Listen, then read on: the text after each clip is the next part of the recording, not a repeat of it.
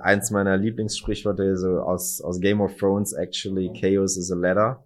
Ähm, also ich glaube, dass tatsächlich Verwerfungen und Chaos halt einfach für unternehmerische Persönlichkeiten, Leute, die anpassungsfähig sind, das sagt uns ja auch Darwin mit seiner Evolutionstheorie, ähm, dass, dass das halt einfach eine Opportunity ist, neue Unternehmen zu gründen für neue Geschäftsideen.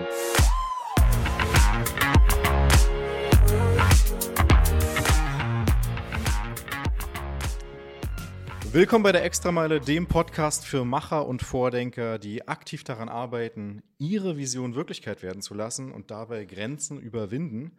Mir gegenüber sitzt Deutschlands jüngster Business Angel und Inhaber von 10x Value Partners, Christian Schröder. Welcome. Danke, Alan, für die Einladung. Perfekt, grüß dich. Wir kennen uns ja jetzt schon seit einigen Jahren, Christian, und du bist mir immer als jemand in Erinnerung geblieben, der das Thema Investieren extrem mutig anpackt und der es von der Pike auf verstanden hat, die richtigen Unternehmen zu den richtigen Zeitpunkten zu finden. Und da habe ich mir immer die Frage gestellt, was fasziniert dich denn so sehr am Thema Investments und warum hast du für dich beschlossen, dass das Thema Investieren deine Lebensaufgabe ist? Ich glaube, in der heutigen Zeit ist es so das größte Risiko, was man eingehen kann, ist es, keine Investments zu machen. Wir haben jetzt acht Prozent, zehn Prozent 11% Inflation. Ich weiß es gar nicht genau. Die Zahl, die ändert sich ja jeden Tag, steigt immer mehr. Und gerade in dieser Zeit, wenn man sein Geld nicht investiert, sondern das auf dem Sparbuch liegen lässt, das ist dann einfach das Geld, das schmilzt weg.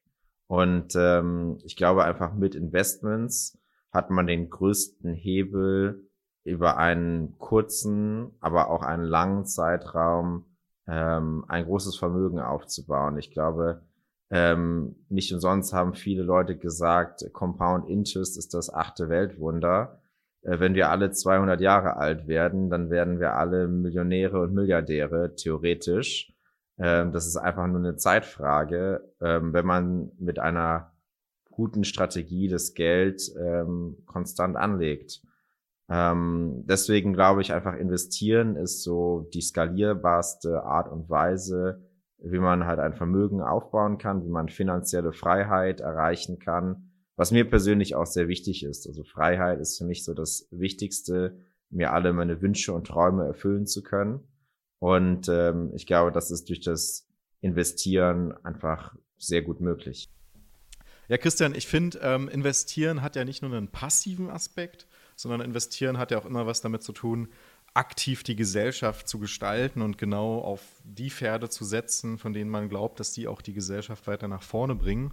Und ähm, ich habe mich da auch gefragt, wann ist bei dir denn eigentlich der Groschen gefallen, zu sagen, ähm, das ist genau das Richtige und ähm, ich möchte aktiv dabei helfen, ähm, quasi die Ideen, die ich für auch relevant finde, nach vorne zu bringen. Ähm, und äh, wie bist du denn eigentlich genau zu diesen Gedanken gekommen? Ich meine, wenn wir uns das mal anschauen, das, was du sagst, ist natürlich richtig. Ohne die Strünkmann-Brüder gäbe es kein Biontech heute.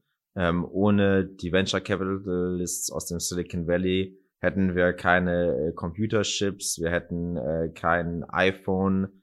Äh, ich glaube, der 95 Prozent des gesamten technischen Fortschritts, den wir heute in unserer Welt sehen und der unser Leben exponentiell besser macht, haben wir durch Investoren, äh, die waghalsige Business-Ideen äh, früh äh, gefördert haben durch die Investments, natürlich durch einen gewissen Eigenanreiz, der dabei ist, aber ähm, ich glaube, auf einer Gesamt-Societal Scale ähm, führen diese Investments einfach dazu, dass wir eine enorme Steigerung des Wohlstands haben. Ähm, und ich glaube, das ist halt auch etwas, was man als Investor ähm, erreichen kann, dass man einfach die äh, Welt ein Stückchen besser macht. Ich habe jetzt gerade in eine Firma investiert, die äh, in die Solarprojekte in Kalifornien äh, vorantreiben. Wir schauen uns sehr viel im Bereich an Carbon Removals. Ähm, wie können wir das Carbondioxid, was wir in der Vergangenheit durch Verbrennung von fossilen Brennstoffen in die Atmosphäre ausgestoßen haben, äh, wieder aus der Atmosphäre entfernen äh, um die Erderwärmung äh, zu verlangsamen oder sogar zu ähm, reversen. Also ich glaube, das ist halt einfach sehr viel, äh, was man durch, ähm, durch ähm, Investitionen ähm, erreichen kann. Hm, vielleicht hast du eine Anekdote, wo du dir das Wissen angeeignet hast. Kannst du das vielleicht vertiefen? Ja, auf jeden Fall. Also ich glaube, es gibt nicht einen geradlinigen Pfad, wie man Investor wird. Ich glaube, mein Pfad ist sehr stark dadurch getrieben, dass ich selber Unternehmen aufgebaut habe. Ähm, bin auch sehr dankbar für die Chance, die ich damals bekommen hatte, im Kontext von Rocket Internet ein Unternehmen das ähnlich ist wie Amazon in, in Südostasien aufzubauen, äh, dort like, Personalverantwortung zu übernehmen und äh, ja auch in einer gewissen Weise das sehr erfolgreich zu machen. Ähm, wer, ich glaube, wenn man diese unternehmerische Erfahrung gesammelt hat, kann man sich einfacher in andere Unternehmer hineinversetzen und das Potenzial abschätzen, ob so ein Startup auch erfolgreich sein kann und gleichzeitig auch einfach mit seinen Erfahrungen ein guter Sparing-Partner sein für äh, die Hürden und Challenges, die ein Gründer auf dem, naja, also auf dem Pfad, das ist ja meistens eine Journey von fünf bis zehn Jahren, äh, so ein Unternehmen aufzubauen, manchmal auch länger, ähm, bis zum Exit, ähm, einfach ein guter Coach und Sparing-Partner für die Unternehmer zu sein. Ich glaube am Ende, was neben der unternehmerischen Erfahrung einen guten Investor ausmacht, und ich würde sagen, das ist, man, man braucht es nicht unbedingt, aber es ist sehr hilfreich ist, dass man seine eigene Philosophie entwickelt äh, und diese äh, Philosophie ähm, halt einfach konsequent durchzieht und wenn man auch dieser Philosophie treu bleibt. Ich glaube, ich habe sehr stark meine Philosophie auch einfach dadurch beeinflusst, dass ich äh, von vielen erfolgreichen Investoren gelernt habe. Das muss jetzt keine direkte Zusammenarbeit sein, aber ich habe viele Bücher gelesen über Value Investing von Warren Buffett, äh, die Shareholder Letters von Seth Klarman, sein Buch Margin of Safety ähm, und natürlich auch äh, Bücher wie Zero to One von Peter Thiel, äh, Principles von Ray Dalio, ähm, Podcasts über First Principles Thinking äh, von Elon Musk ähm, und ich glaube, wenn man muss sich selber einfach so sein Mindset zusammenbauen, das ist wie ein Bild malen oder ein Mosaik zusammensetzen wo man einfach sehr viele verschiedene Eindrücke kombiniert und diese Kombination von Eindrücken und naja, Mindsets, Investment Styles, Fragmenten ja. Äh, führt dann dazu, dass man selber sich ein holistisches Framework zusammenbaut, anhand dessen man äh, sein, sein Weltbild zusammenstellt und Investmententscheidungen trifft. Ähm, ich glaube, was mir auch sehr stark geholfen hat, ist zum, diese Herangehensweise zu sagen, Investment opportunities are the gap between the present and the future. Und wenn man sich jetzt mal die erfolgreichsten Unternehmer der Geschichte anschaut, zum Beispiel Bill Gates. Bill Gates hat in, zweit, äh, in 1990 sehr akkurate Vorhersagen gemacht, wie die Zukunft aussehen wird. Dass wir, dass wir soziale Netzwerke haben werden, äh, wie LinkedIn, wie Facebook, ähm, über VR, also man, ich, ich weiß es jetzt nicht mehr alles genau, was er gesagt hat, aber es war eine sehr hohe Accuracy of Predictions. Und ich glaube, ähm, einer der größten Schüsse zum Erfolg als Investor ist auch, dass man einfach Informationen aufsaugt wie ein Schwamm und sich ein relativ äh, genaues ähm, Bild der Zukunft in seinem Kopf entwickelt. Also wie wird die Welt in Zukunft aussehen? Gibt es fliegende Autos? Ähm, gibt es ähm, autonome Delivery-Drohnen, die uns unsere Sachen nach Hause liefern? Ähm, was sind die Applikationen von Machine Learning? Äh, wie wird das unsere, unsere Welt automatisieren und vereinfachen? Ja. Ähm, wie, wie verhält es sich mit Elektrizität? Wird es, äh, ich meine, wenn Elektrizität auf der Renewable-Seite geht seit Jahren äh, exponentiell runter in den Produktionskosten, was bedeutet, dass auch äh, elektrointensive äh, Produktionsprozesse more viable werden. In Entwicklungsländern können wir uns vorstellen, dass wir ähm, Wasser entsalzen. Wenn wir mehr Wasser zur Verfügung haben, können wir dafür sorgen, dass wir mehr ähm, mehr Nahrungsmittel produzieren können. Das heißt, man muss, muss sich einfach überlegen, was sind die Trends? Und ich meine, die underlying Drivers of Trends sind eigentlich immer, dass Menschen etwas schneller bekommen oder günstiger bekommen oder eine bessere Leistung bekommen. Und wenn man sich das überlegt, ähm, und sich technische Innovationen anschaut und extrapoliert, dann kann man es schaffen, sich eigentlich in seinem Kopf dieses Bild der Zukunft, wie die Welt in 20, 30 Jahren äh, aussehen wird, eigentlich erstellen. Und ich meine, Menschen wie Bill Gates, die haben bewiesen, dass das funktioniert mit einer ähm, sehr hohen Accuracy. Und das meine ich halt, man, man muss sich halt wirklich First Principles überlegen, was ist das Gap aber man muss sich überlegen, was das Gap zwischen der, der Present und der Zukunft. Und dann muss man First Principles überlegen, wie wird der Weg dahin führen, ähm, anhand von Lösungen, die die Welt besser, günstiger oder schneller machen. Und äh, das ist eine Herausforderung, die halt einfach sehr, sehr schwer ist. Ich meine, deswegen gibt es halt nicht so viele erfolgreiche Investoren. Es ist unheimlich schwer, Returns zu erzielen, die halt den Markt schlagen.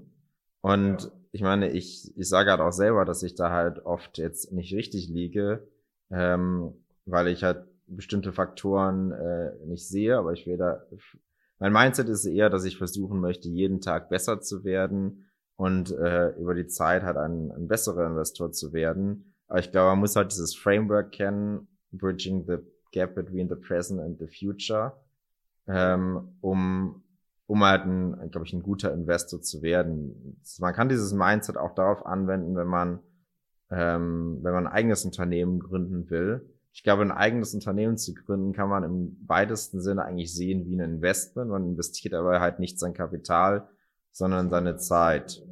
Und ich glaube, man hat man hat eine bestimmte Menge Kapital, was man auf viele verschiedene Unternehmen oder Investments aufteilen kann man hat eigentlich nur ein oder zwei Themen, auf die man wirklich seine Zeit äh, fokussieren kann. Deswegen ist eigentlich das Unternehmen, was man gründet, das wichtigste Investment, was man in seinem Leben machen kann. Ähm, und da sollte man eigentlich besonders vorsichtig äh, vorangehen, wenn man das auswählt. Aktuell hast du ja zwischen 30 und 40 Investments. Äh, mich würde an dieser Stelle interessieren, wie du an äh, die Stelle gekommen bist, wo du deine aktuelle Position erreicht hast und wie du deine Erfahrungen hierfür sammeln konntest. Ich glaube, so ein bisschen auf einer Makroebene, was man halt nicht vergessen sollte, ist, man sollte sich niemals ausruhen, man sollte immer hart arbeiten und stets halt einfach nach höheren Leistungen streben. Ähm, das war auch für mich so, ich habe ja äh, studiert, ähm, BWL. Ich habe während meines Studiums Praktika gemacht. Ich habe während der Semesterzeit ein Praktika gemacht, bin für Klausuren eingeflogen, äh, habe durch die Nacht durchgelernt. Und ich glaube, dieses Arbeit, Mindset der harten Arbeit äh, hat mich jetzt halt über die letzten zehn Jahre durch mein Leben komplett begleitet. Mhm. Ähm, und ähm, ich glaube, das ist auch das, was dann einfach den, äh, ja, einfach Leuten, die mit mir zusammenarbeiten, enger zusammenarbeiten, äh, auffällt und was dann halt auch mir ermöglicht hat, bestimmte Opportunities zu bekommen, die anderen Leuten vielleicht nicht offen stehen, ja. die halt nicht diese harten Arbeitswillen, diese harte Arbeitsmoral mitbringen. Ich glaube, am Ende ist aber auch irgendwie Exzellenz liegt darin, irgendwie harte Arbeit zu kombinieren mit mit seinen Talenten, mhm. weil man kann sehr hart arbeiten, aber wenn ich jetzt versuchen wollen würde, Fußball zu spielen, egal wie hart ich arbeite, ich werde es wahrscheinlich nicht mehr in die deutsche Nationalmannschaft schaffen, ähm, einfach weil ähm, das jetzt nicht meinen Talenten entspricht. Ja. Deswegen ist, glaube ich, die Kunst so ein bisschen darin, liegt darin einfach das zu finden, äh, wo man ein Talent hat, ähm, wo man sich dann auch vielleicht irgendwo Geld verdienen lässt, was einem Spaß macht äh, und dann halt einfach sehr hart daran zu arbeiten, ja. dieses Talent äh, ja einfach auszunutzen. Wie lief das bei dir damals konkret ab? Hast du einen Anruf bekommen? das Unternehmen zu führen bzw. zu gründen? Also ganz konkret war es eigentlich eher so, ich hatte mit einem meiner besten Freunde im letzten Semester des Studiums eine Geschäftsidee, ein Unternehmen zu gründen. Wir hatten damals einfach vorhergesehen oder Statistiken angeschaut, dass wir gesagt haben, das Internet der Dinge ähm, wird halt massiv äh, anwachsen, an Bedeutung gewinnen und wir haben uns halt vorgestellt, wie wird die Wohnung der Zukunft aussehen. Das ist halt zum Beispiel, wenn ich sage, ähm, ich wache auf und es läuft automatisch ein Kaffee aus der Kaffeemaschine ähm, und äh, und Äh, ich habe ein äh, Thermostat, was halt erkennt, dass ich jetzt ähm, fünf Kilometer von der Wohnung entfernt bin, wenn ich mit dem Auto nach Hause komme. Äh, und das macht dann die Heizung an oder die Klimaanlage, wenn ich jetzt in einem warmen Land bin. Ja. Also diese Welt haben wir halt sehr stark gesehen in der Zukunft. Und ich meine, wenn man sich jetzt anschaut, was in den letzten, das war vor zehn Jahren, was jetzt passiert ist mit Unternehmen wie Tink, die hat auch jetzt wirklich genau das machen. Das zeigt halt irgendwie, dass die Welt dahin gegangen ist. Und wir hatten halt damals die Idee, einfach in dem Bereich das zu machen, haben äh, gepitcht an verschiedene Investoren. Mhm. Unter anderem hat auch Oliver Samba und der hat damals halt ähm, gesagt, wir finden euch super und wir möchten gerne mit euch ein Unternehmen aufbauen. Und ich meine, es macht ja eigentlich auch Sinn, dass in allen Ländern der Welt E-Commerce ähm, gebraucht wird oder dass es diese Opportunität gibt. Deswegen hatte ich dann gesagt, ja, ich finde das super spannend und ich mache dann sehr gerne äh, E-Commerce in Asien. Und das war auch eine gewaltige Herausforderung, als ich damals 21 Jahre alt war, ähm, äh, nach Pakistan zu ziehen, ein fremdes Land, wo ich niemanden kenne, wo, äh, wo meine Eltern halt einfach ein bisschen Panik hatten, äh, nicht wussten, was mich da erwarten wird. Und ich wusste selber auch nicht so genau. Auf der anderen Seite habe ich auch gesagt, ich bin noch jung, mhm. ähm, ich kann Risiken eingehen und ähm, ich werde auf jeden Fall viel lernen. Und ähm, ja, ich habe ja auch viel gelernt und es hat viel Spaß gemacht und äh, wir haben viel erreicht, ein Team, ein großes Team aufgebaut ähm, mit über 400 Mitarbeitern. Ich bin, bin auch sehr stolz, also viele von meinen Mitarbeitern, die ich damals eingestellt habe, sind jetzt seit die Internet-Leaders in Pakistan am eigenen Unternehmen äh, aufgebaut, die halt große Finanzierungsrunden Series A geraced haben. Was muss man wissen, wenn man in Pakistan durchstarten will? Erfolgreich. Also ich glaube, man muss, äh, man muss auf jeden Fall äh, einen ein äh, bisschen äh, Spice-Toleranz mitbringen. Also das Essen ist schon sehr, sehr scharf dort. Ähm, ich glaube, jetzt kann ich fast alles essen. Chilis, äh, Tabasco-Soße, alles gar kein Problem mehr. Ähm, das sollte man auf jeden Fall wissen. Ansonsten, die Menschen dort sind sehr herzlich, welcoming.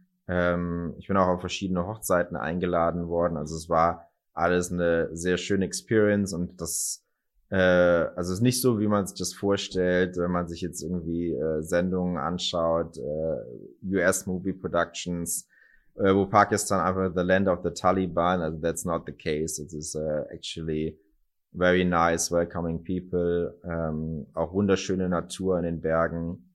Ähm, das ist auch einfach ein, vielleicht auch ein wichtiges Learning overall, dass man halt nicht zu viele Vor, Voreingenommenheiten haben sollte. Warum fällt es dir so leicht, mit dem Power Law umzugehen?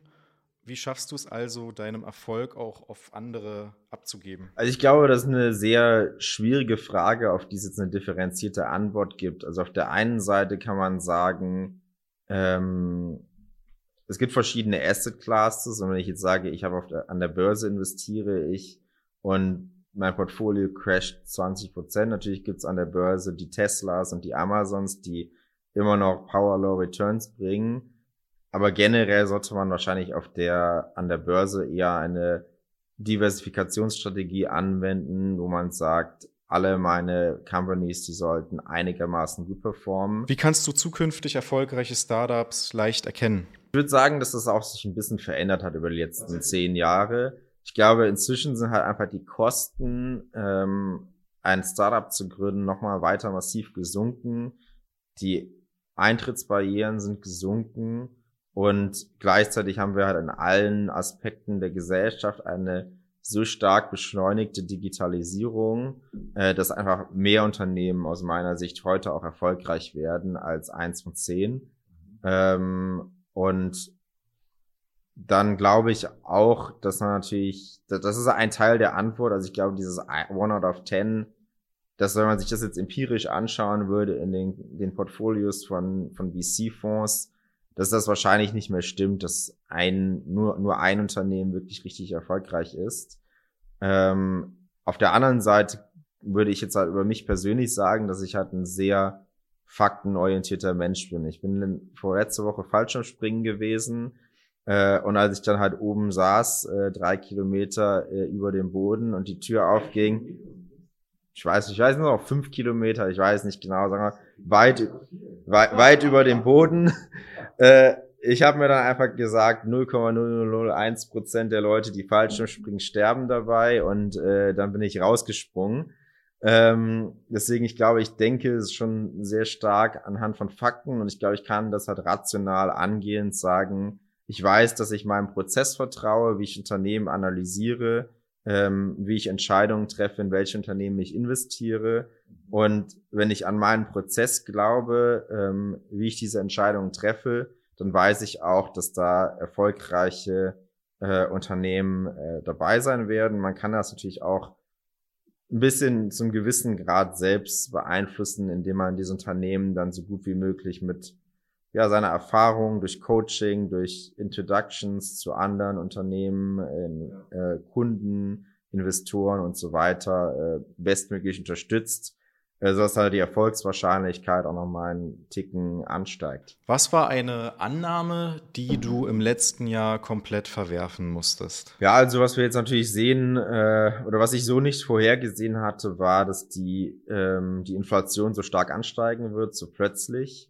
Ich bin auch noch nicht, immer nicht ganz sicher, woran das liegt. Ähm, an, ähm, ob das jetzt daran liegt, dass wir die Geldmenge erhöht haben oder dass es jetzt wirklich diese ähm, Knappheiten in der Supply Chain und dadurch halt Verwerfungen gibt. Ich glaube, es ist eher das Zweite. Wir haben die Geldmenge über die letzten zehn Jahre laufend erhöht und der Supply Chain Engpass, den gibt es jetzt erst seit ungefähr ein, anderthalb Jahren. Und ich glaube einfach in der globalen Weltwirtschaft, die wir haben, ähm, sind halt Supply und Demand so sehr balanciert, dass halt kleinste Verwerfungen auf der äh, Angebotsseite einfach zu hohen Preisverwerfungen führen, die wir jetzt halt auf Rohstoffmärkten sehen, insbesondere auch mit der Russland-Ukraine-Krise, aber auch schon vorher ähm, mit anderen Rohstoffen.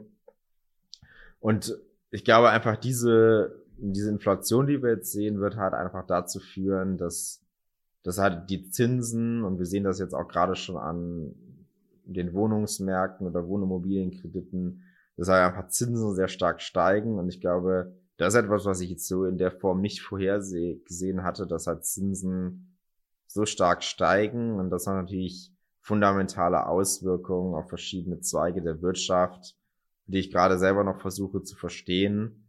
Ähm, aber das ist auf jeden Fall etwas Inflation gepaart mit steigenden Zinsen, die ich so nicht vorhergesehen habe. Was würdest du Unternehmern raten, die eher stagnieren, die also Umsatz generiert haben und auch erfolgreich sind, aber den großen Durchbruch nicht schaffen? Genau, ich meine, das ist halt auch äh, eins meiner Lieblingssprichworte so aus, aus Game of Thrones, actually, Chaos is a ladder. Ähm, also ich glaube, dass tatsächlich Verwerfungen und Chaos halt einfach für unternehmerische Persönlichkeiten, Leute, die anpassungsfähig sind. Das sagt uns ja auch Darwin mit seiner Evolutionstheorie, ähm, dass, dass das halt einfach eine Opportunity ist, neue Unternehmen zu gründen für neue Geschäftsideen äh, und sich unternehmerisch zu betätigen. Wie kann man denn von deinen Investments profitieren, ohne selber direkt der Experte in dieser VC-Thematik zu sein? Ja, also ich meine, auf der einen Seite ähm, sehr gerne meinem Blog folgen auf Medium. Dort teile ich auch äh, sehr viele Artikel über äh, Mindset, Investments, Vermögensaufbau, wie findet man eine Startup-Idee. Ähm, das ist auf jeden Fall eine Möglichkeit. Ich glaube, äh, das andere ist halt, ähm, sich selber als Angel Investor zu be betätigen. Ähm, wir haben halt auch einen, also es ist entstanden, dass eigentlich sehr viele Freunde und Geschäftspartner von uns äh, mich gefragt haben, wie kann man mitinvestieren bei, bei 10x Value Partners. Äh, so haben wir jetzt auch einen kleinen Investment Club gestartet, wo ähm, Leute mit uns zusammen in Deals investieren können, die schon unseren Due Diligence Prozess durchlaufen sind. Ähm, es geht ab einer Investmentsumme von ein paar zehntausend Euro im Jahr ähm, mit, mit da dem Benefit, dass, dass wir in jeden Deal äh, co-investieren und das leaden. Ähm, also das ist auch eine Möglichkeit, wie man Beispiel mit uns direkt konkret zusammen investieren kann. Ähm, generell würde ich auch sehr stark empfehlen, sich mit Plattformen zu beschäftigen, äh, die Investments in Private Markets äh, äh, ermöglichen, zum Beispiel Private Equity. Ich meine, da findet man auf, auf Google auch sehr, sehr viele ähm, ja, Anbieter, die das anbieten. Ähm, also ich glaube, man, der, der Schlüssel zum Erfolg ist da auf jeden Fall, sich selber weiterzubilden, das ist Investor-Mindset zu shapen und, äh, und dann halt ein, eine Investmentstrategie zu haben und einen Diversifikationsapproach im Portfolio auch zu haben. Vielen lieben Dank für diese coolen, coolen Insights. Ich danke dir, Christian. Hoffe, wir sehen uns bald wieder und ähm, bin sehr sicher, dass viele Zuhörer hier enorm viel Wissen mitnehmen konnten. Danke dir.